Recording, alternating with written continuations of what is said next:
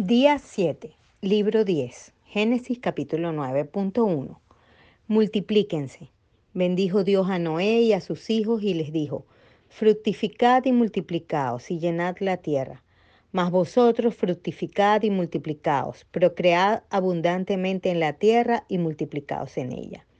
Por tanto, id y haced discípulos a todas las naciones, bautizándolos en el nombre del Padre y del Hijo y del Espíritu Santo enseñándoles que guarden todas las cosas que os he mandado.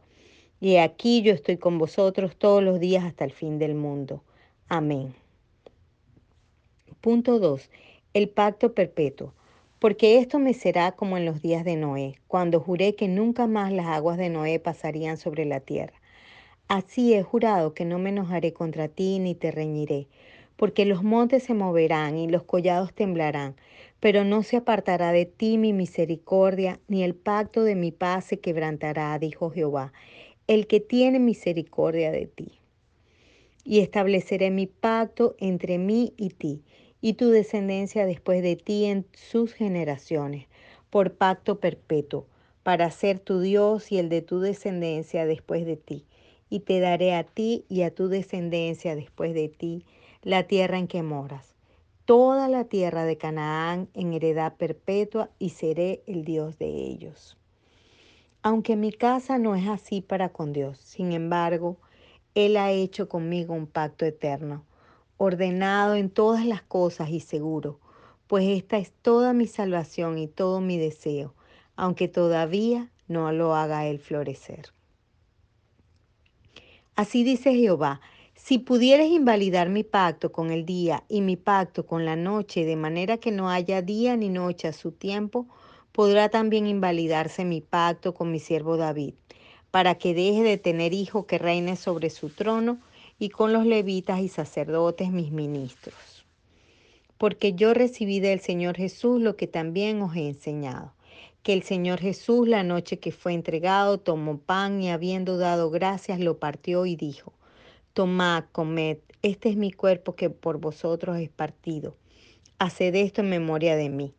Asimismo tomó también la copa después de haber cenado, diciendo, Esta copa es el nuevo pacto en mi sangre. Haced esto todas las veces que la bebiereis en memoria de mí. Y el Dios de paz que resucitó a los, de los muertos a nuestro Señor Jesucristo, el gran pastor de las ovejas, por la sangre del pacto eterno, os haga actos en toda obra buena para que hagáis su voluntad, haciendo Él en vosotros lo que es agradable delante de Él por Jesucristo, al cual sea la gloria por los siglos de los siglos. Amén. Punto 3. La verdadera señal.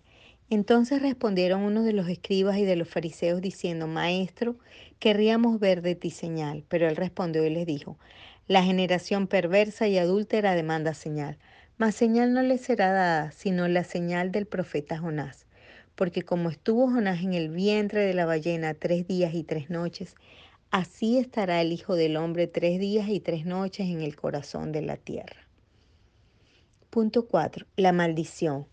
Maldito sea Canaán, siervo de siervos será a sus hermanos. Jesús les respondió, de cierto, de cierto os digo, todo aquel que hace pecado, esclavo es del pecado. Pues no debiste tú estar mirando en el día de tu hermano, el día en que fue traspasado. No debiste haberte alegrado de los hijos de Judá en el día de su ruina, ni debiste haber ensanchado tu boca en el día de la angustia. No habías de haber entrado por la puerta de mi pueblo en el día de su quebrantamiento. No, no, no habías tú de haber mirado su mal el día de su quebranto ni haber echado mano a sus bienes el día de su calamidad. Génesis 10. Cada cual según su lengua. Os ruego pues, hermanos, por el nombre de nuestro Señor Jesucristo, que habléis todos una misma cosa y que no haya entre vosotros divisiones, sino que estéis perfectamente unidos en una misma mente y en un mismo parecer, para que no haya desaveniencia en el cuerpo, sino que los miembros todos se preocupen los unos por los otros. Pero en aquello que hemos llegado sigamos una misma regla, sintamos una misma cosa.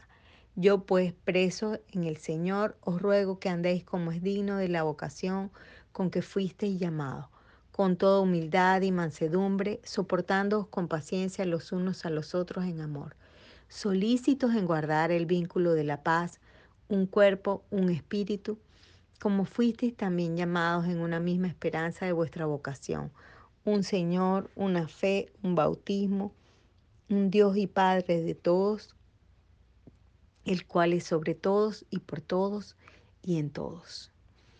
Dios los bendiga.